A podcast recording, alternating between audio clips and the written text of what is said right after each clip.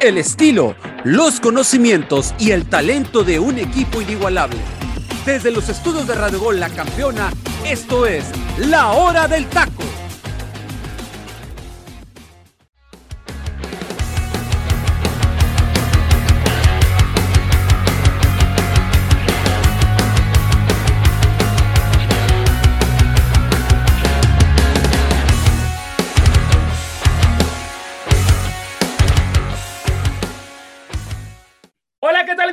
Buenas tardes, muchísimas gracias por estar aquí con nosotros en un programa más de la hora del taco. Dios me los bendiga muchísimo. Buenas tardes a los que nos escuchan aquí en la Ciudad de México y buenos días para los que nos escuchan en el Pacífico.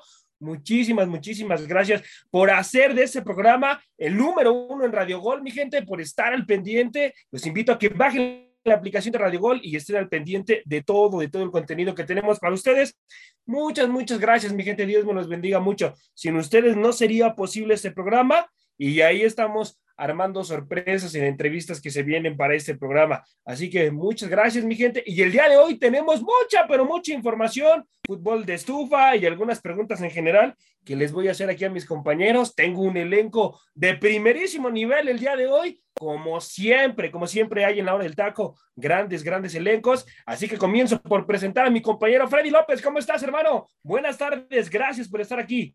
¿Qué tal, José Ramón? Muy buenas tardes a todos, compañeros. Buenos días para la gente que nos está siguiendo en el Pacífico. Oye, José la verdad me sorprende ahorita el elenco que estamos hoy, porque ya tenía rato que no veía por aquí al buen Saguiño, ¿no? Hermano, me da mucho gusto que estés otra vez con nosotros, te habías desaparecido. Y bueno, también, pues, bien puntualizados, José Ram, mucho que platicar de, de, lo que se viene el fútbol de estufa y el fútbol en general, porque hay mucha información. Yo la verdad me siento muy contento porque, bueno, por fin se hizo ahí un intercambio interesante en la femenil, el caso de Dani Espinosa y Natalia Cuña que llegarán a las Cholas de Tijuana, y por otro lado, América ha fichado a Itzel González. Entonces, por ahí en el fútbol femenil se está moviendo mucho, también la llegada de Jennifer Hermoso el día de ayer que la anunciaban ahí en Pachuca. Entonces, híjole, mucho, mucho que hablar, sin duda alguna. Y saludo con gusto a Luis Roberto, que está de regreso con nosotros, a Angelito y a ti también, José Ra, un fuerte abrazo.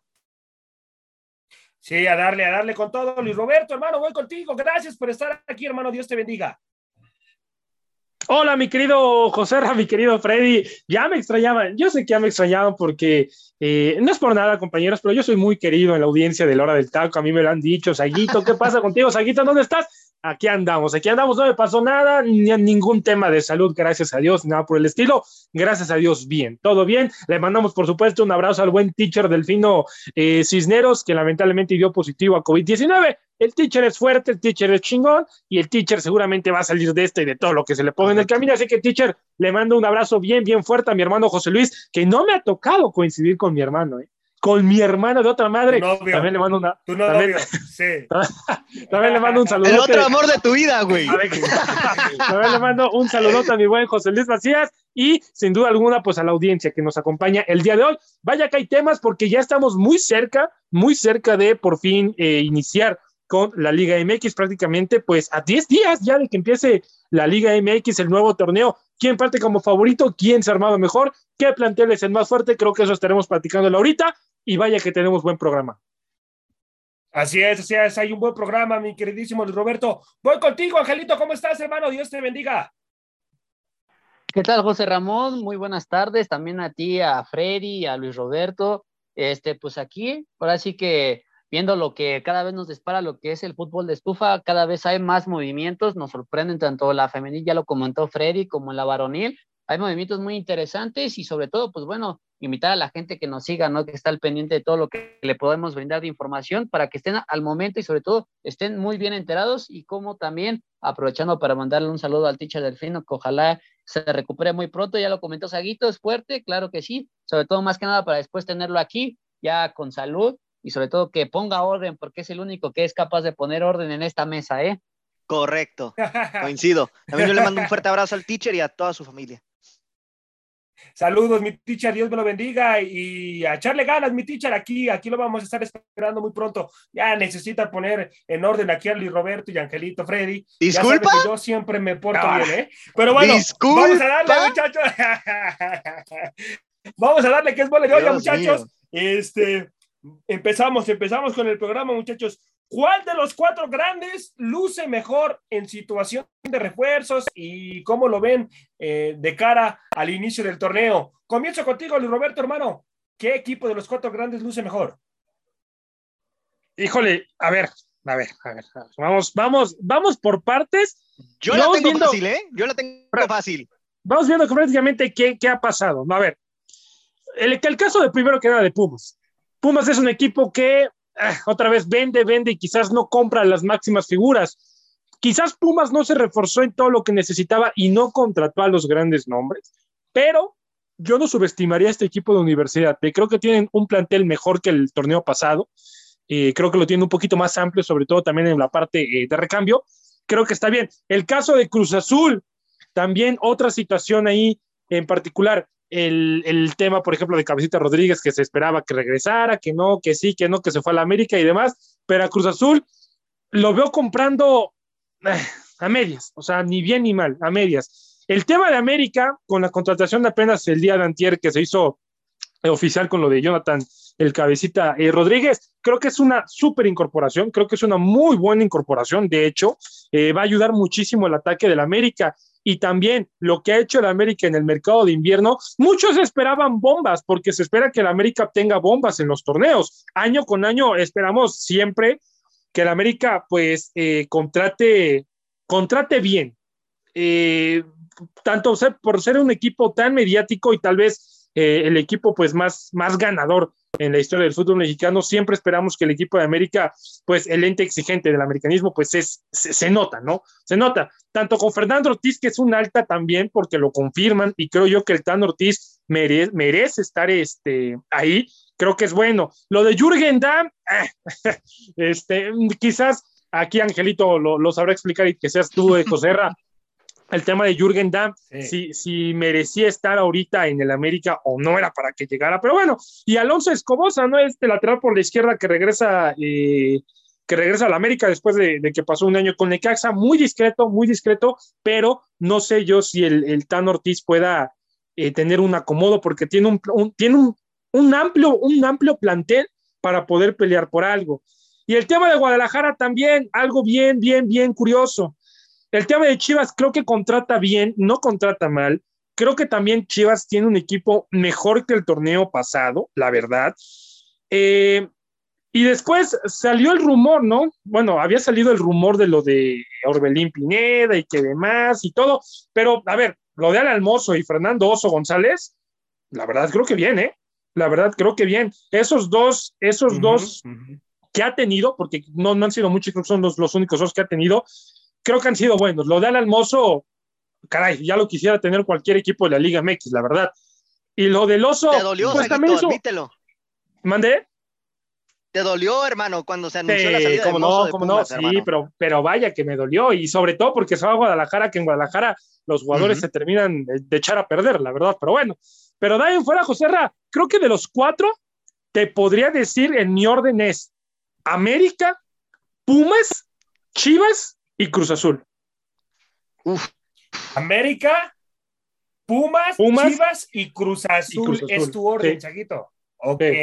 Bueno, voy contigo, Angelito. Ya después lo voy a dar yo al último, muchachos, a ver si no nos agarramos aquí un tiro. ¿eh? Voy contigo, Angelito, hermano. Dame, por favor, eh, para ti, ¿quién luce mejor en situación de, refuerzos y, y, de cara al torneo, hermano? Ok, José Ramón, si estamos hablando en cuestión de refuerzos, para mí lo de Pumas lo destaco y lo pongo como el número uno. ¿Por qué? Porque Pumas está rescatando posiciones que prácticamente le estaban costando trabajo como la lateral izquierda con el Chispa Velarde, trayendo a Adrián Aldrete, un jugador probado, muy bien en la Liga MX. Viene lo que es este argentino, que es, es del Prete, que viene a reforzar la dupla junto con Juan Ignacio Dineno. También aparte conoce la posición como un extremo por izquierda, puede jugar como media punta, tiene esta polivalencia que le puede dar al mismo Andrés Linini. Eh, el hecho de que también viene el chino Huerta, que le va a jugar por la banda, que puede jugar igual de media punta, que puede jugar como un falso 9, eso también le puede dar más oportunidades a Lilini y le enriquece ese plantel que tiene. Más aparte, suma de lo que ya tiene, pues prácticamente estamos hablando de que el plantel se complementa y parece estar, por lo menos para afrontar un torneo que solamente va a ser esta apertura, pues bueno, Pumas aparenta ser como favorito.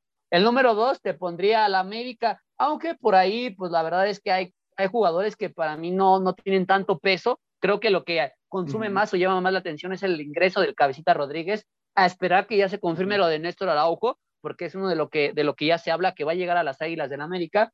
La situación de Jürgen Va a llegar, Saquito, va, va, a llegar, este Angelito, perdón, va a llegar Angelito, No, sí, ¿eh? o sea, solo, son, llega, llega. solo ya son cosas que... contractuales, hermano. Ah, no, sí, son pero o sea, me refiero ¿eh? a que mientras no, no se haya dado oficial, todavía sigue ahí en las penumbras. Entonces, este, esperando que se dé, se dé la confirmación. Y pues bueno, Néstor Araujo viene a sumar un plantel a una central que prácticamente está muy débil, pero no es que sea un gran refuerzo Néstor Araujo, porque ya viene prácticamente en las últimas de su carrera, sabiendo que ya dejó Europa. Y pues bueno, lo de Jürgen Damm por la banda derecha, ver si es capaz de quitarle la titularidad a alguien, en este caso Alejandro Centejas, que es el que aparenta para ser el titular en esa alineación de la América. Entonces son tres refuerzos que para la América pues no son tanto de peso, si acaso nada más pondría lo de Cabecita Rodríguez hasta ahí, lo demás ahí América, pues bueno, la verdad y es el que... Cabecita, y el cabecita yo lo pongo en incógnita, Angelito, ¿eh? lo del cabecita yo lo pongo en una incógnita, hermano, te voy a decir ahorita por qué. No, bueno, yo lo de, sí, lo de cabecita, hermano. lo del cabecita si acaso va a depender mucho qué posición le pueda dar al Tan Ortiz, si lo va a ocupar como un 9 nominal o lo va a ocupar como un extremo por izquierda y también ver qué es lo que le va a pedir el mismo jugador al Tano Ortiz porque él quiere ser llamado a selección y si quiere competir por un lugar le va a convenir más competir por un extremo por izquierda aunque la verdad está muy complicado para que pueda llegar a la selección uruguaya pero tampoco imposible. Y pues bueno lo de Chivas solamente tener la incorporación del Oso González y Alan Mozo sí complementa un poco el sistema de Ricardo Cadena pero siento que aún le faltan esos jugadores pero sabiendo que es Guadalajara le va a costar mucho trabajo traer nuevos jugadores o por lo menos enriquecer su plantilla. Y pues por último, Cruz Azul, que apenas se está moviendo en el mercado de fichajes. Entonces Cruz Azul hoy nos deja hasta el último lugar por la situación de que sí, apenas va a adquirir este argentino que está en defensa y justicia y este y pues ya dicen que está a, más que nada a una firma, a una firma para poder ya entrar a lo que es a, al cuadro de Cruz Azul, pero pues bueno, Jaime Ordiales está haciendo la tarea demasiado tarde viene a traer este jugador ya de último momento, ya cuando estamos a escasas semanas de que empiece, y pues a ver qué, qué tanto le puede responder eh, Carlos Rotundi, que yo creo que le va a responder más como lateral, perdón, como extremo por izquierda, que es la posición que le cuesta un poco o que tienen más endeble, sobre todo porque no tienen un jugador fijo, y pues a ver qué, qué más se le puede ocurrir a Ordiales, sabiendo que ya tienen su primer partido oficial el próximo domingo para competir por el campeón de campeones contra el Atlas. ¿eh? Así es, así es. Voy contigo, mi queridísimo Freddy, hermano. Dime, por favor, a quién ves como el que mejor se ha reforzado de los cuatro grandes, hermano. Y, y los... qué va a suceder con ellos en la apertura, hermano. Mira, de los cuatro grandes, en este momento, yo coincido con el orden en el, sí. la cuestión de Angelito. Lo de, lo de Pumas ha sido bastante a destacar. ¿Por qué? Porque muchos dirán, mm. es que son jugadores que no tienen tantos reflectores. ¿No? Porque realmente uh -huh. pues no son futbolistas que, que, vengan de Europa o cosas por el estilo, pero son jugadores que te rinden. Lo de Aldrete, que es una posición que Pumas le, le, sufrió la temporada pasada en esa lateral izquierda con el mismo Jerónimo Rodríguez y con el Chispa Velarde, creo que viene a cubrirla bien en ese sentido. Gil Alcalá, muchos lo matan, pero es un extraordinario portero. A mí en lo personal me encanta cómo, cómo se desempeña en la cancha, ¿no? Lo demostró en su momento con Querétaro, lo demostró también en los pocos partidos que tuvo con Tijuana. Y bueno, sin duda alguna va a ser una competencia muy importante para Julio González ahí en el arco. Lo de Gustavo del Prete, que también llega para ser ese acompañante de Dineno, de lo cual careció mucho Pumas a raíz de la salida de Carlos González. Creo que va a ser una apuesta muy positiva para el conjunto universitario, ¿no? Entonces, me parece que, que Pumas a lo mejor está fichando poco, pero está fichando en donde necesita, en donde sabe que Lielini que necesita fortalecerse y aparte ya tiene detrás un plantel muy joven, es cierto,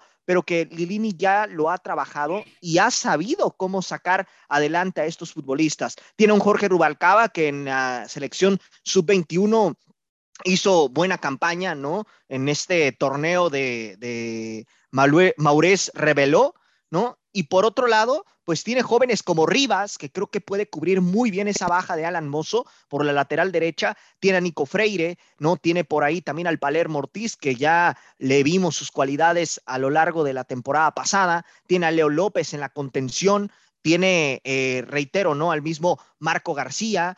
Por mencionarte algunos, Joserra, que le van a dar a este Pumas bastante dinamismo y al menos ahorita en la pretemporada, Lilini se ve que, ha estado trabajando con estos jóvenes y sin duda creo que le, le, puede dar un torneo interesante a Pumas. No digo que va a ser uno de los candidatos al título, obviamente, pero sí tiene un, un equipo, me parece, para estar peleando ahí por lo menos para buscar un repechaje, ¿no? Ahora, del segundo lugar, yo me iría con América, obviamente, por la cuestión de, lo de Cabecita Rodríguez, porque ya tiene un plantel de alguna manera armado, ¿no? Con, con Richard, con el mismo Bruno Valdés, ¿no? Con el mismo Sebastián Cáceres, eh, llegará Araujo, llegará Jürgen Damm, muchos dirán, pero son futbolistas que no están rindiendo en sus equipos, bueno, vamos a ver cuál es la, apuesta de América, ¿no? Porque en ese sentido, pues si nos basamos en estadísticas, obviamente, pues están fichando prácticamente eh, de, manera horrible, ¿no? Al, traer a dos futbolistas que no han tenido tanta regularidad en sus equipos. Eh, con Guadalajara, creo que también han fortalecido bien las zonas puntuales. Lo de Alan Mozo creo que es una gran apuesta para para Cadena y, su, y sus eh, jugadores, ¿no? Lo del Oso González, que va a venir ahí a hacerle competencia, un Molina que también poco a poco ha ido, pues, de menos, de, más a menos, ¿no? Aquí el único tema es, vas a dejar al Guacho Jiménez en portería y no le vas a traer competencia, vas a ascender al tal Arrangel o, va, o qué es lo que va a pasar ahí con Guadalajara, ¿no? En ese sentido, por eso lo pondría en tercer lugar, porque ahí como que tiene zonas todavía que, necesita fortalecer, ¿no? Eh, y por parte de Cruz Azul, bueno, Cruz Azul que ha tenido varias bajas y no ha tenido refuerzos, es lo preocupante. Entonces yo lo dejaría en cuarto lugar. Ahora me faltó sumar a lo de Pumas, lo de Huerta, que Huerta muchos lo mataban y decían que iba a ser un intercambio negativo y que ahí salía perdiendo Pumas. Y puede que en el tema así por nombre, pues sí, ¿no? Sale perdiendo el conjunto universitario, pero vimos que Huerta en los partidos de pretemporada, por lo menos, ha demostrado buenas cosas y creo que Lilini le puede dar esa capacidad para, para crecer en la Liga MX, ¿no? Para seguir su desarrollo futbolístico. Y me parece que, que en ese sentido eh, pues el equipo de Pumas le puede dar esas herramientas a Huerta para demostrar de qué está hecho, ¿no? El mismo eh, jugador manifestó, ¿no? Que, en este momento se siente muy cómodo en Pumas y que, y que, bueno, en Guadalajara, pues de repente lo atacaban mucho, ¿no? En, en ese sentido. Y ahora, pues bueno, tiene esta revancha, digamos, con el conjunto universitario y me parece que también por ahí, pues es una apuesta muy interesante para los universitarios. Vamos a ver, vamos a ver qué es lo que sucede mi Freddy, yo voy, yo voy, muchachos, ahora me toca a mí. A ver, yo pongo primero como el número uno al equipo de Pumas. ¿Por qué? Porque eh, Pumas tiene lo que tiene gracias a Andrés Lilini.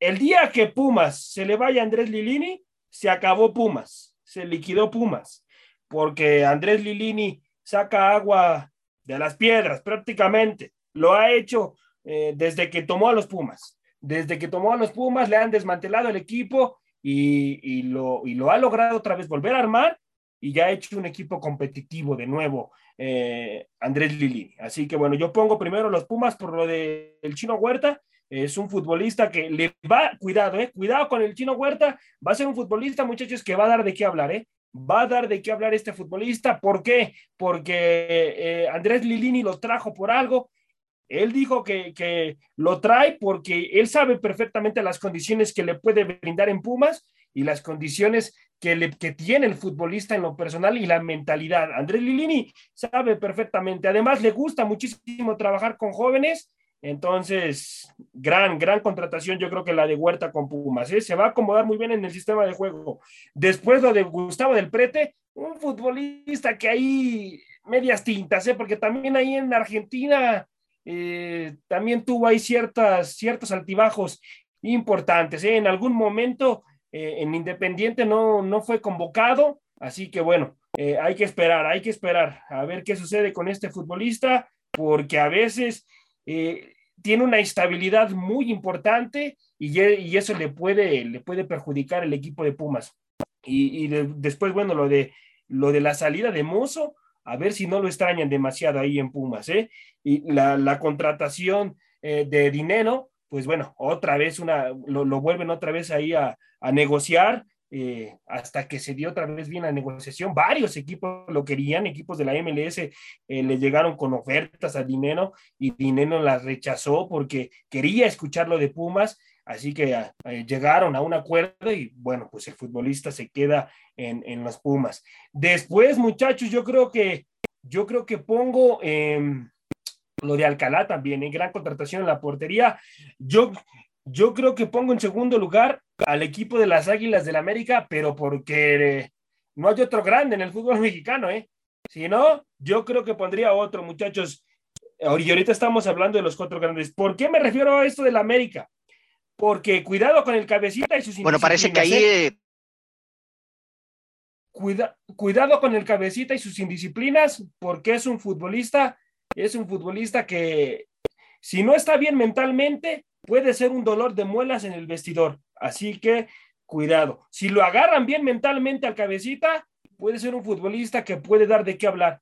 Pero es algo que a mí me preocupa esa situación con el cabecita. Eh, suele ser indisciplinado. Recordemos lo que hizo con Cruz Azul, que se salió de la concentración y se fue de fiesta. Así que bueno, eh, pues esperemos, esperemos a ver qué es lo que pasa eh, con, con, el mismo cabecita. Y, después, después yo creo que pondría en tercer lugar al equipo de las Chivas. Chivas yo creo que con Mozo y, y el Oso, eh, yo creo que son buenas contrataciones. La del Oso es una incorporación, es un futbolista muy rentable, hizo una buena labor con Ecaxa, así que bueno, hay que, hay que esperar. Y en cuarto lugar y última pondría Cruz Azul, ¿eh? pero cuidado con Cruz Azul, que van a llegar tres refuerzos, muchachos. ¿eh? Con Cruz Azul van a llegar tres refuerzos. Ya Gustavo del este centro delantero que andan buscando de defensa y justicia, ya hay un acuerdo entre su representante y el futbolista con Cruz Azul. Entonces es cuestión de, de firmar el contrato y todo. Ya, ya está el acuerdo, muchachos. Anda buscando Cruz Azul también eh, un defensa central un defensa central eh, Cruz Azul está buscando, es un uruguayo de 1,80 de estatura y juega en el Brasileirão, muchachos. Ahí me pasaron la nota de quién es. Solamente me dijeron que diera pistas, así que no puedo dar el nombre como tal, porque Cruz Azul anda cuidando esa situación. Se le puede caer la, contratación, pero ya andan muy cerca, eh, muy cerca de cerrar este defensa central. Es uruguayo, muchachos, se los repito, 1,80 de estatura y juegan el Brasileirão. A ver si se acuerdan, a ver si les viene a la mente de quién les estoy hablando. Y, bueno, a esperar, a esperar. Y Cruz Azul lo pongo en última posición porque pues no ha contratado, pero sí se esperan tres contrataciones importantes en el azul. Quieren traer un centro delantero para que tenga competencia también ahí eh, Jiménez y, y, y, los, y los que están atrás de Jiménez también. Generar competencia. Iván Morales. Con Iván Morales, así es. Gracias, Angelito generar competencia. Quieren traer ese centro delantero y no descartan eh, un lateral por izquierda, eh, también andan buscando un lateral por izquierda Cruz Azul. Así que bueno, muchachos, hay que ver, hay que ver qué sucede. Lo de, y, lo de lateral sí. por izquierda puede ser que no, no sea un hecho, José Ramón, por la situación de que al mismo este, Diego Aguirre le gusta a Nacho Rivero en esa posición como lateral por izquierda, entonces a lo mejor puede que no precisen, puede que también le den la oportunidad a Alejandro Mayorga sabiendo que ya trajeron a este argentino de Defensa y Justicia que va a cubrir la posición como extremo por izquierda y tenía también la polivalencia de ahí otros jugadores como Ángel Romero, sí. que también puede ocupar esa posición. Uh -huh. Entonces, como tal, a Cruz Azul no le, no le preocupa tanto esa posición de lateral por izquierda, porque tiene jugadores de dónde suplirlos, pero sí va más por la cuestión del extremo por izquierda o centro delantero, que es el argentino que viene de Defensa y Justicia, y el que sería el defensa uruguayo que acabas de mencionar por la baja de Pablo Aguilar.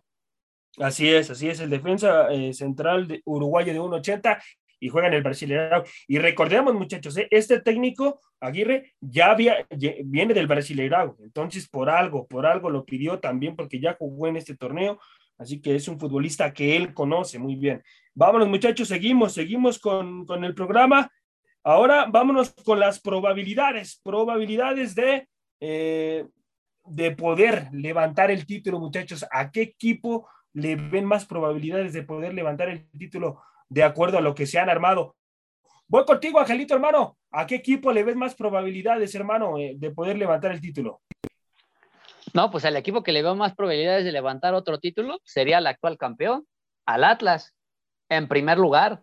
Y el segundo sería para mí Grupo Pachuca, por lo bien que lo ha trabajado Almada, por la potencialización que le dio a sus jugadores en todas las posiciones. Los demás equipos me generan dudas, la verdad me generan dudas, aunque de estos dos equipos que yo pongo como favoritos para poder repetir, alzar un título, es la situación de que su descanso fue un periodo bastante corto, que solamente tuvieron ahí dos semanas a lo mucho para descansar, porque después tuvieron que iniciar eh, juegos de pretemporada y otra vez poner en ritmo al equipo. Pues ese, ahora sí que son los dos únicos equipos que vienen en desventaja, pero para mí son los grandes favoritos por lo que nos demostraron el torneo pasado, por la experiencia que tienen ambos y por el plantel que tienen, porque prácticamente de los titulares que ellos tenían de su base, ninguno ha salido, ¿eh? todos se han mantenido ahí. Entonces, puede todavía aún potenciar más estos equipos, cada uno de sus directores técnicos, el caso de Pachuca con Almada, el caso de Atlas con Diego Coca, los demás hay que esperar a ver cómo funcionan porque sabemos que sus juegos de pretemporada son muy, eh, muy dispersos, en el qué sentido, en el que, pues bueno, pueden ganar un partido, pueden perder otros, pero el inicio de la liga es muy diferente, ¿no? Entonces, pues hay que ver igual con sus refuerzos, ver cómo es que se acomodan y cómo pueden potenciar a sus diferentes planteles, pero para mí serían los únicos dos favoritos a levantar el título el próximo torneo, ¿eh? Así es, sí, bueno, ya concuerdo contigo, ¿eh? los zorros no hay que descartarlos, sobre todo que es un equipo, Angelito, que ya tiene un sistema de juego bien plantado, ¿eh? los zorros, los zorros ya saben a lo que juegan y, y, no se van a deshacer de, de, los futbolistas base, entonces eso también es pieza fundamental. Voy contigo, mi Freddy, hermano, para ti, eh, ¿qué porcentaje le ves a algún equipo de, de la Liga MX de levantar el título, hermano?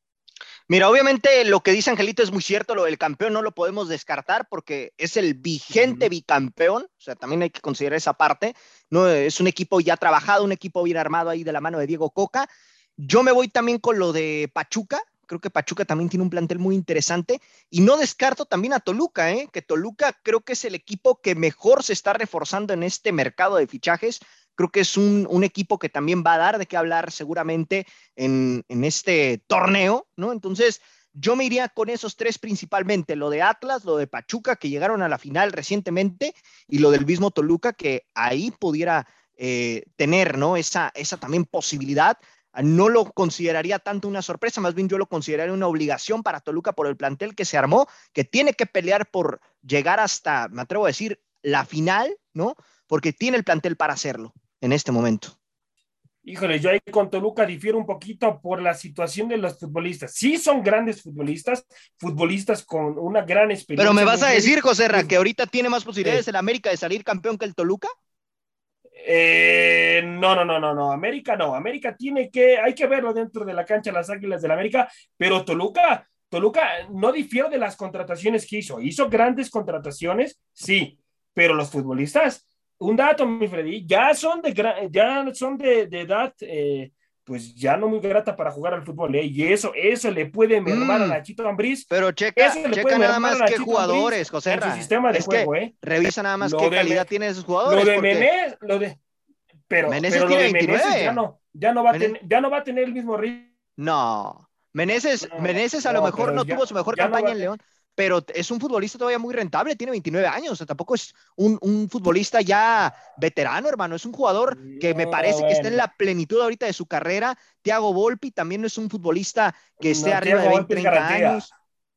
Lo del mismo, eh, el caso de, Angulo, Brian Angulo, que también ya llegó, es un lateral de 32 años de edad, que ya tiene mucha experiencia en la Liga MX y que también le va a venir a aportar a una banda izquierda de Toluca que también le, le pesó mucho la temporada pasada.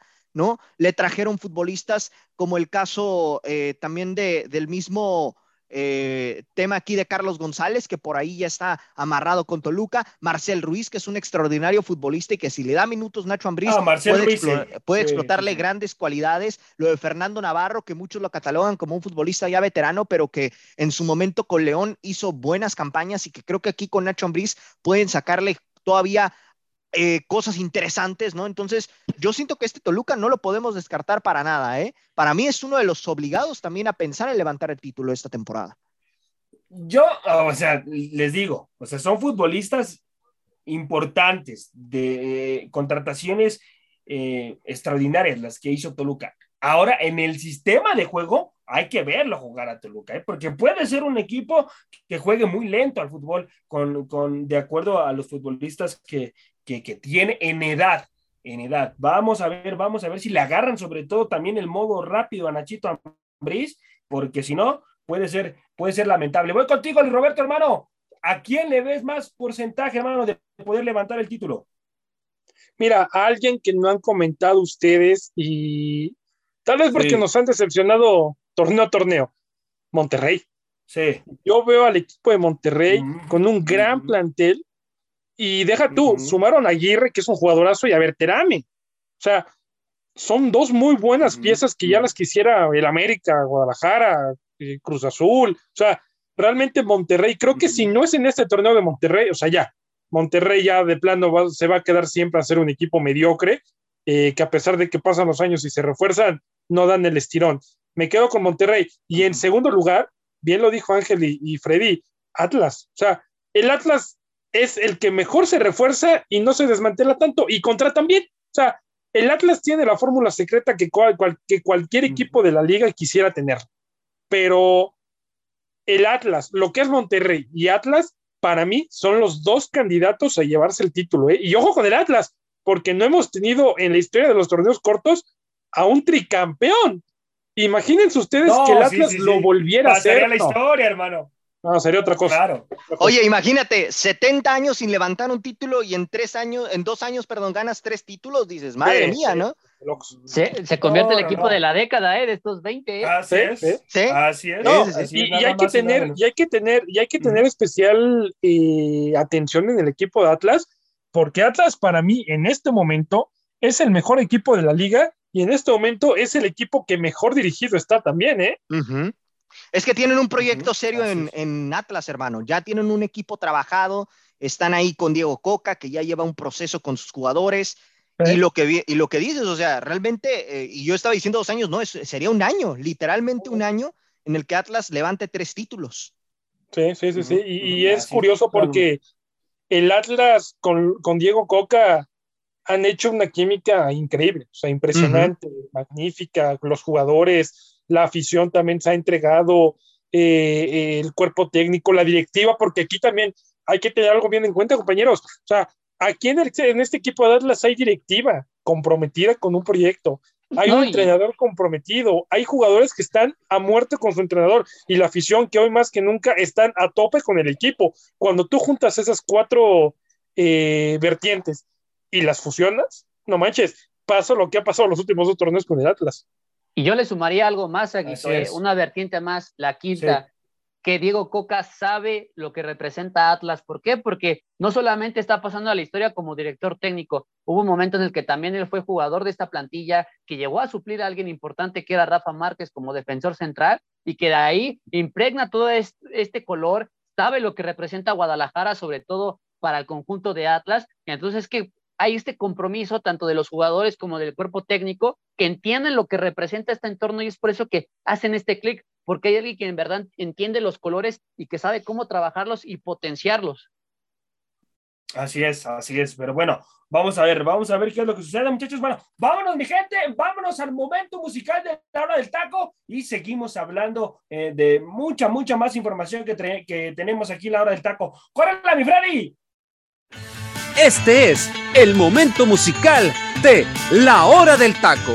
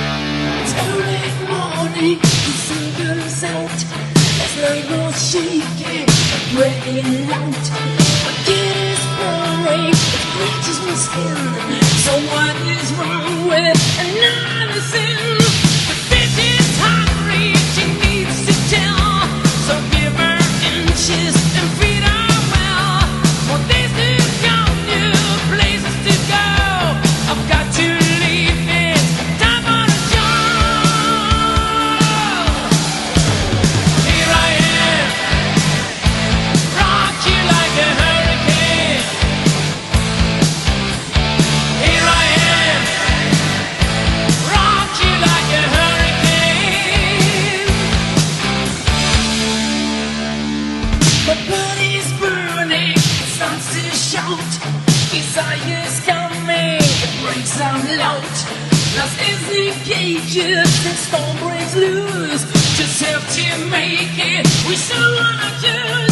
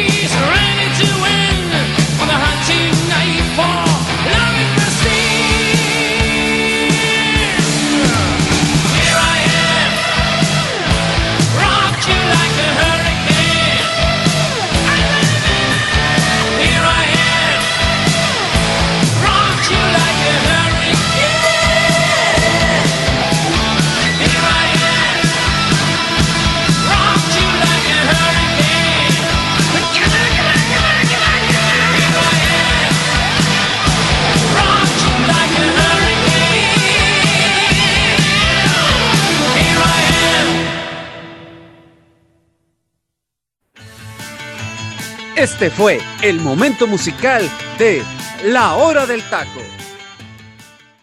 Mi gente, estamos de vuelta, estamos de vuelta aquí en la hora del taco. Tremenda, tremenda rola la que acabamos de escuchar. Así que bueno, voy contigo, Saguito. Danos información acerca de esta obra de arte, hermano, por favor. Así es, amigo. Como bien lo mencionas, Rock You Like a Hurricane es una canción de la banda alemana de hard rock y heavy metal, conocida como Scorpions. Creo que todos por ley hemos escuchado alguna canción de Scorpions. Se publicó el sencillo en 1984 por Mercury eh, Records, e incluida como la segunda pista del noveno álbum de estudio Love at First Sting en el 84.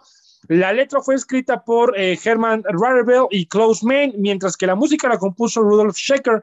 De acuerdo con este último, la canción trata sobre la actitud y la sexualidad. Curiosamente, compañeros, una vez que esta canción eh, se lanza al mercado, no logra ciertamente gran eh, popularidad, o sea, no, no llena las grandes listas como normalmente suele suceder con, con una banda No tuvo el impacto que se esperaba. Exacto. Sin embargo, con el pasar de los años se ha convertido en una de las canciones más reconocidas y más icónicas de la banda de Scorpions. En el mismo año también se grabó su video musical, que en su momento eh, recibió críticas por, por lo que se mostraba, principalmente por la aparición de algunas mujeres, pues con poca ropa, digámoslo así, y eh, con actividad abiertamente sexual. Saben ustedes que en ese entonces ese tema estaba, o sea, era lo peor y por eso mismo fue pues Era tan tabú. criticado, tan, tan cuestionado ese video en su momento, que bueno, sabemos que también que las bandas de rock luego pues suelen romper las reglas en ese, en ese tema, ¿no? Considerado ya para terminar como uno de, eh, uno de los grandes éxitos eh, del grupo y según la prensa que estudia y que se especializa en música, el tema ha obtenido una positiva repercusión en la cultura popular, ya que usualmente figuran en series y comerciales de televisión, películas, videojuegos y en algunos eventos eh, deportivos. Hoy en día, pues ya eh, la nueva modernidad obliga a que en esos temas estemos, eh, más abiertos y Eh, Rock You Like Hurricane es la canción de Scorpions que ha sido publicada como sencillo en tres ocasiones, pero con distintas interpretaciones. La original salió en el 84, la versión de orquesta salió en el 2000 y la versión en acústico y en vivo salió en el 2014. Este fue el momento musical de la hora del taco. Gracias, gracias, mi queridísimo Roberto. Voy contigo, Angelito. ¿Algo que agregar, hermano, en el momento musical de la hora del taco? Pues bueno, complementar la parte la por cual menciona el queridísimo Saguito, porque esta canción no tuvo tanto Sí. impacto. ¿Por qué? Porque estamos hablando que en los años 80 se viene una ola especial, la ola del glam metal y bandas como Ujú. Crue, como Poison, como Cinderella, como Quiet Riot, opacaron la lista de popularidad que tenían canciones donde sí estaban en el Hot 100 del Billboard. Y pues prácticamente esta canción parecía que sonaba un poquito parecido a ellos. Sabemos que eh, algo como estamos viviendo con la temporada actual, que era el, como es la música contemporánea, que es la urbana, o mejor conocida como el reggaetón, que hoy escuchamos reggaetón por todos lados. En los años 80, lo mismo pasaba con el heavy metal, pero en cuestión glam, que era un heavy metal más live, y habían bandas de donde abrías las coladeras y encontrabas una nueva banda de glam metal. Entonces, pues prácticamente era lo que dominaba, y sobre todo lo que menciona el buen Saguito en las cuestiones de los videos, pues sí, era una parte importante para las bandas, y sabiendo que MTV obviamente no censuraba este tipo de videos, que sí era Correcto. mal visto por la gente, ¿por qué? Porque demandaban de alguna forma, pero en MTV no tenían algún tipo de censura, al contrario, ellos promovían precisamente los años 80 que por eso tienen esta proyección o esta ola gigante donde se conocen mucho bandas de glam metal precisamente por, por la situación de estos videos de MTV que le dan cierta popularidad a la banda que los catapultan, pero pues bueno, la verdad es que. Scorpions es una banda reconocida sobre todo en Alemania, es una banda más de culto, no tanto de popularidad es de culto, Así pero es. tienen muy buenas canciones, ¿eh? Bueno, bueno, muchachos, vámonos, vámonos a seguir con una dinámica, muchachos, que tengo para ustedes aquí sobre la mesa y se llama ¿Te la fumas muy verde o puede hacerse realidad, José? Así se llama, ¿eh? ¿Te la fumas muy verde En honor o puede hacerse realidad? O puede hacerse realidad, José. Ra- Así se llama, ¿eh? Así que pónganse abusados, muchachos. Selección mexicana jugará el quinto partido en Qatar 2022. Voy contigo, Luis Roberto. ¿Me la fumo muy verde, hermano? ¿O selección mexicana va a jugar el quinto partido? Eh, no, no te la fumas muy verde, José, no te la fumas muy verde, espero que nunca la fumes tan verde, pero no, la selección mexicana, la selección mexicana llega al quinto partido. La selección mexicana llega al quinto partido. Yo creo que hasta aquí está Dios mío. A la selección, a la selección con No. cataratas en los Tú partidos. no, José, el que se la está fumando muy verde es Luis Roberto, hermano. No sé Sí. dónde vea esta selección en el quinto Sí, partido. No, ¿eh? no, no, sí, yo- no, este No, no. muchacho, anda, en serio. No, no, no, imagínate, imagínate si Osorio dirigiera esta selección, la pone como campeona, hermano, No, bueno, definitivamente. no, bueno. Ahí sí me la no, no, fumaría, no. pero hiperverde. No, no, no, no. Voy contigo, Angelito, hermano. ¿Me la fumo muy verde o la selección va a llegar al quinto partido? Pues mira, no te la fumas muy verde, todo depende igual de lo que vaya a ofrecer, sobre todo el rival que pueda salir, sobre todo en el grupo D. Todos apuntan que nos va a tocar Francia en dado caso de que México clasifique como, como segundo, que es lo más probable que tenga y que tenga sus alcances en cuestión de ese grupo C. Pero en el grupo D me quedan a mí las dudas porque no creo que nos toque Francia. Lo más seguro es que nos pueda tocar una Dinamarca. Y a lo mejor mucha gente dirá, ¿cómo es posible que a Francia la baje como segundo lugar? O incluso la veo como la selección que puede dar el peor resultado en un mundial. Es por la situación Coincido. de la consistencia, ¿eh? Al- Ujú. Ahorita últimamente a, este, Francia no ha tenido una base titular convincente, ha trabajado, ha tratado de experimentar desde de Champs, pero yo creo que hoy un Dinamarca está mucho más sólido, tiene ya un 11 más definido y siento que es el que nos podemos encontrar. Puede que haya competencia por parte de la selección mexicana, pero pues yo ahí lo veo mitad y mitad, ¿eh? Mitad y mitad. La verdad es que México a veces suele dar buenos papeles ante este tipo de selecciones, pero cuando parece que México tiene todo para ganar, es cuando más vergüenza da. Hay que recordar, eh, pues contra Estados Unidos, ¿no? En el 2002, cuando se decían Sí. que ya prácticamente la selección ya estaba en el quinto partido, eh, cuando se llegó a enfrentar a, a um, Hungría, si no mal recuerdo. Mm, no, no, la- la- me es. estoy confundiendo. La selección del 94, ¿no? Era Bulgaria, ¿no? Bulgaria, hermano. Bulgaria, Bulgaria, Bulgaria. Bulgaria. Bulgaria. Sí, sí, sí. Entonces, perdón, perdón ahí por el, por el error. Pero bueno, también se decía que esa selección podía haber llegado al quinto partido porque parecía un rival mucho más accesible, ¿no? Llegas a los penales porque cuando pues expulsan a un jugador y después Luis García se hace expulsar, compensa en cuestión de jugadores es. en el campo, llegan a los penales. Cuando Jorge Campos para el primer penal, pues mucho se decía que, bueno, compensaba el penal fallado por parte de la selección mexicana y que estaban todas las aguas bajo, bajo normal, pero pues después al final eh, caen y caen muy bajo, ¿no? La, la verdad es que la selección mexicana en mundiales es muy polivalente, como puede sorprendente en momentos menos esperados, se puede quedar en ridículo en momentos más pensados, ¿no? O sea, en cuestiones de que, pues, cuando tiene todo que ganar es cuando pierde mucho. Bueno, vamos a ver, vamos a ver. Me la fumo muy verde, mi queridísimo Freddy, o la selección llega al quinto partido, hermano, en Qatar 2022. No, para mí, para mí no llega, José Ra. No llega y, y sigo sosteniendo lo mismo, ¿eh? Esta selección ojalá me termine callando la boca, pero yo no le veo ni siquiera manera de competir, ¿eh? Espero que me equivoque y ojalá que contra Polonia muestre otra cara completamente distinta a lo que viene manifestando en este último año futbolístico, pero así de, de primera yo no lo veo en el quinto partido, así que yo siento que sí te la estás fumando muy verde, hermano.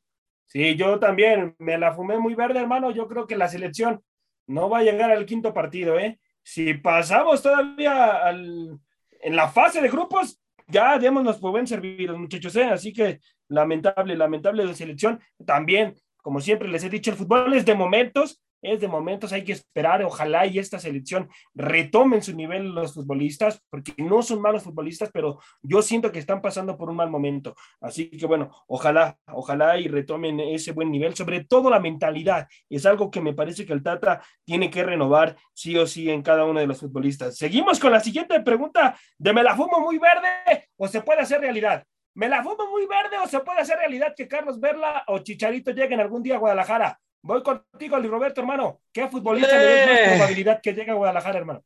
no te lo fumas muy verde, eh, quizás te la fumaste muy verde en el caso de, de Carlitos Vela, porque Carlos Vela, a ver, Carlos Vela es un futbolista bien diferente a Javier Hernández, porque Carlos Sí. Vela eh, no muestra quizás el amor a una camiseta. Es decir, eh, Ah. quizás los- eh, la meta de Carlos Vela es retirarse en otro lugar que no sea México. Porque, pues, a ver, Mm. si no quiso jugar un mundial con su selección y prácticamente renunció a la misma, Mm. como por qué quisiera regresar al fútbol mexicano. Caso bien contrario al Chicharo. O sea, lo que, lo que pasa con Chicharo lo, es, es, es bien, bien eh, contradictorio a lo de Carlos Vela, porque Javier Hernández ama a la selección mexicana, ama a su país que es México, y yo no dudo que tal vez Javier Hernández pudiera retirarse vistiendo la playera de Guadalajara, ¿eh? por el amor que le tiene y por el amor que tiene la afición con él también.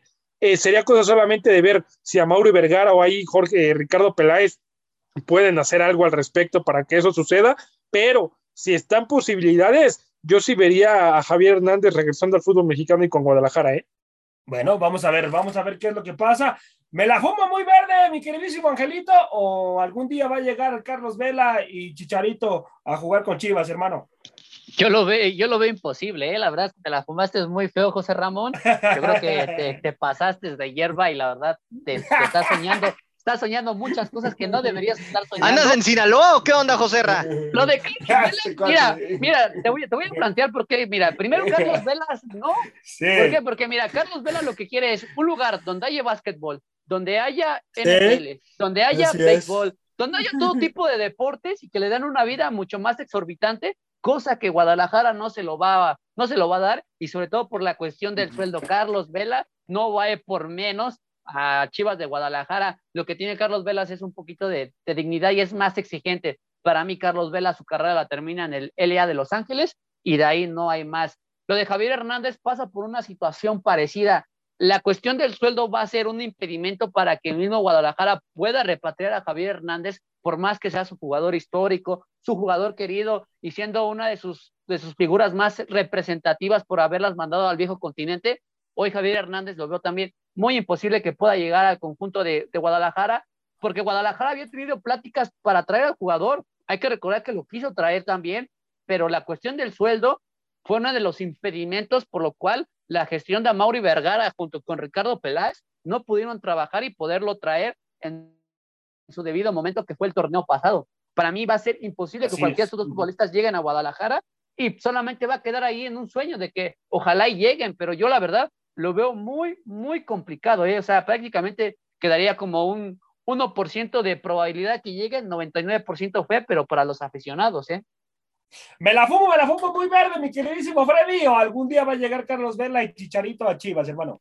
No, para mí yo coincido con Angelito. En este momento es imposible que los dos regresen y si me preguntas así, algún día lo veo muy complicado. El sueldo que perciben los dos en Estados Unidos es muy elevado. Creo que es un sueldo que no podría pagar en este momento Guadalajara. ¿No? Y aparte, ya lo han intentado, José Ra, y no han tenido éxito. Chicharito por ahí, como bien mencionaba Saguito, lo veo un poquito más viable por la parte de que él, pues, ha manifestado, ¿no? Que quiere en algún momento retirarse en Chivas. Sin embargo, creo que así de primera no le veo ninguna oportunidad por la cuestión salarial, por la cuestión también del estilo de vida, Joserra, porque estarás de acuerdo que no es lo mismo vivir en Los Ángeles a vivir en Guadalajara, y eso es algo que a muchos futbolistas también los han frenado el regresar a México. Por eso muchos optan por irse mejor a la MLS, porque es una vida más cómoda, una vida donde tienes prácticamente todo ya resuelto económicamente hablando. Entonces, por ese lado, yo siento que, que Vela de plano no regresaría a la Liga MX. Creo que ahorita está muy cómodo ahí en el LAFC.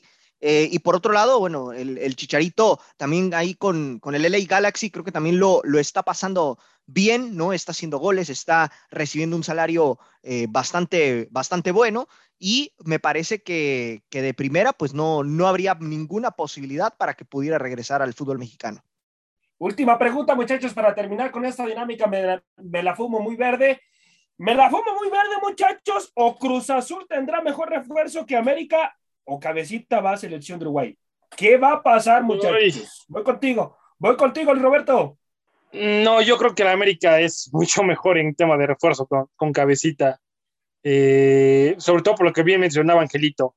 Creo que sí te la fumaste muy bien en ese tema porque, bien lo mencionaba Angelito al inicio, Cruz Azul empieza a comprar, pero ya tarde, o sea, estamos a 10 días de que inicie el torneo y, y quizás no tienen todavía el papel, el plantel completo. Ahora, América tampoco es que tenga el superplantelazo, pero por lo menos ya se movieron. Y con el tema de Cabecita Rodríguez, creo que a la afición es unas de cal por unas de arena. Tenemos a Jürgen Damm, pero también tenemos al Cabecita Rodríguez. Entonces, no, en ese tema yo creo que sí, este, sí, al América con, con Cabecita, por encima del azul. Voy contigo, Angelito. ¿Me la fumo muy verde, hermano? ¿O qué va a pasar ahí con el cabecita? ¿Quién tiene mejor refuerzo? ¿El América o va a llegar un mejor refuerzo de Cruz Azul? ¿O primero el cabecita va a Uruguay, hermano? Pues bueno, para complementarte, se habla de que Diego Alonso ya conoce al Cabecita Rodríguez cuando estuvo aquí en la Liga MX. Cabecita en ese tiempo estaba con el club de Santos y hoy hubo un contacto Ajá. directo con el jugador, tanto con el director técnico de Uruguay, donde le dijo que le está exigiendo que escoja un equipo que le dé esa visibilidad, sobre todo que lo potencialice y que sea un jugador constante en el equipo, porque con Arabia Saudita había veces que jugaba, había veces que no, había veces que estaba en la banca, había veces que de plano no jugaba, muy pocos partidos los que tuvo, cuatro de titular, los otros cuatro de suplente. Le veo probabilidades de que pueda llegar el cabecita Rodríguez a la selección de Uruguay, más que Cruz Azul consiga un buen refuerzo, aunque hablando de plantel más completo, creo que Cruz Azul requiere pocas piezas y requiere piezas exactas, porque el plantel que tiene es muy vasto y es muy bueno. Tiene jugadores que le juegan más de una posición y eso prácticamente lo, enre lo enriquecen a Cruz Azul y le dan esa facilidad de poder cubrir algunas posiciones en debidos casos, ¿no? Pero si ya presencia algún tipo de baja constante, pues sí, Cruz Azul hoy requiere más de otro tipo de refuerzos para poder eh, sostener esta plantilla. Pero para mí es más probable que el mismo Cabecita pueda llegar a, a su selección, que Cruz Azul traiga un buen refuerzo por la cuestión de tiempo, como lo había comentado, y porque ya es muy tarde, o sea, y también hay que ver qué tanto Diego Aguirre puede influir, porque bueno, el jugador de defensa que van a ir por el Brasileirao es alguien y pedido Justicia, por él precisamente, pero pues hay Sí, que esperar también ujú. qué otro jugador le puede traer la directiva, sabiendo que Jaime Ordiales, la verdad, se le está yendo el tren, o sea, apenas está despertando y apenas está tratando de encontrar jugadores, por favor, ¿eh? No, y les voy a dar un dato, muchachos, ¿eh? Primero, primero su representante del cabecita se acercó a Cruz Azul, ¿eh? Se acercó a Cruz Azul y le, y le preguntó dos veces. Y inclusive el representante le comunica al presidente deportivo de, de Cruz Azul, Ordiales, le dice que, que Cabecita quiere ir a Cruz Azul, que se sienten a negociar. Y él prácticamente lo rechaza y por eso es que el Cabecita pues acepta, acepta eh, lo que le pone América sobre la mesa y sobre todo en cuestión de salario, pues luego, luego dijo que sí, ¿no? En el cabecita. Pero primero, primero fue ofrecido a Cruz Azul. Re- lo- no, no le gustó a Ordiales y bueno, pues eh, ahora ya es jugador de las Águilas del América. Algo que ahí se le va al tren también, mi queridísimo Angelito. Sí, Rápidamente, la cuestión del cabecita. Primero, el representante se acerca con Cruz Azul porque sí era interés de regresar el Sí. cabecita a Cruz Azul, Sí. pero ¿qué le dijo la directiva? Mm. Primero, tu salario es muy alto, estás ganando 3 millones de Ujú. dólares al año, cosa que yo te estaba pagando uno, ahorita no es viable para pagarte esa cantidad. Dos, no es el momento para que regreses a Cruz Azul. ¿Por qué? Porque tenemos ya la- las posiciones que tú puedes jugar, ya las tenemos cubiertas, que es la de centro delantero y la de probablemente un extremo por izquierda, pero Cruz Azul no lo ve. Y la otra cuestión era por la situación de- del contrato, ¿no? Porque todavía, pues, eh, tenían que ver eh, eh, cuánto, cuánto tiempo quería el jugador, algo que no quería alargar tanto de la directiva, entonces prácticamente le dieron un rotundo no. Por eso fue que se movieron con las Águilas del América y hubo un mejor inconveniente, donde América sí le va a pagar 3 millones de dólares al año, donde hay un, un contrato de cuatro años y pues es un refuerzo bomba para las Águilas del América, que le va a pagar 2 millones al Al Nacer y le va a pagar 4 a Cruz Azul, con el cual ya va a Así quedar es. pendiente cómo van a ser esos lapsos de pago.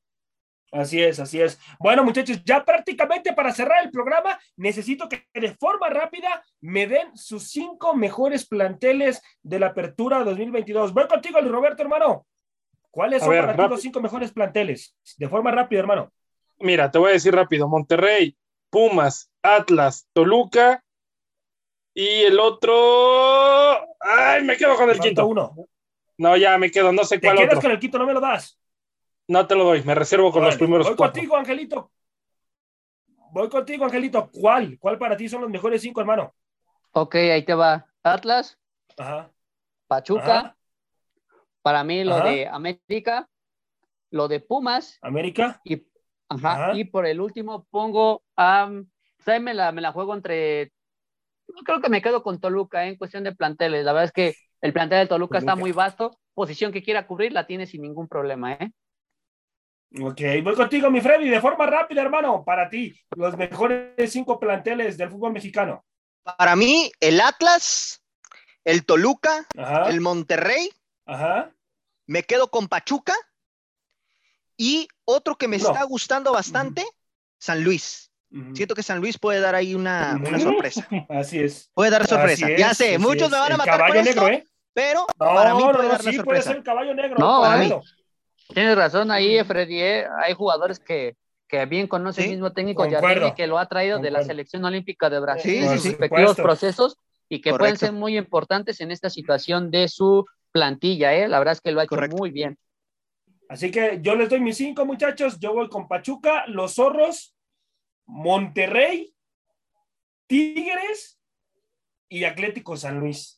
Atlético San Luis, lo que, lo que está armando Atlético San Luis de equipo, calladitos, calladitos y no son futbolistas tan mediáticos, pero va a dar de qué hablar este Atlético San Luis, ¿eh? Va a dar de qué hablar este Atlético San Luis, sobre todo con la contratación de Rodrigo Dorado, ¿eh?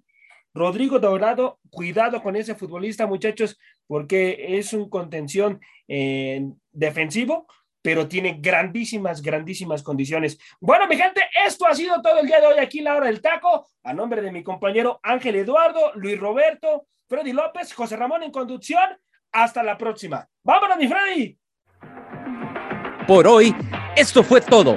Los invitamos a que nos acompañe mañana a través de Radio Gol La Campeona en su programa La Hora del Taco.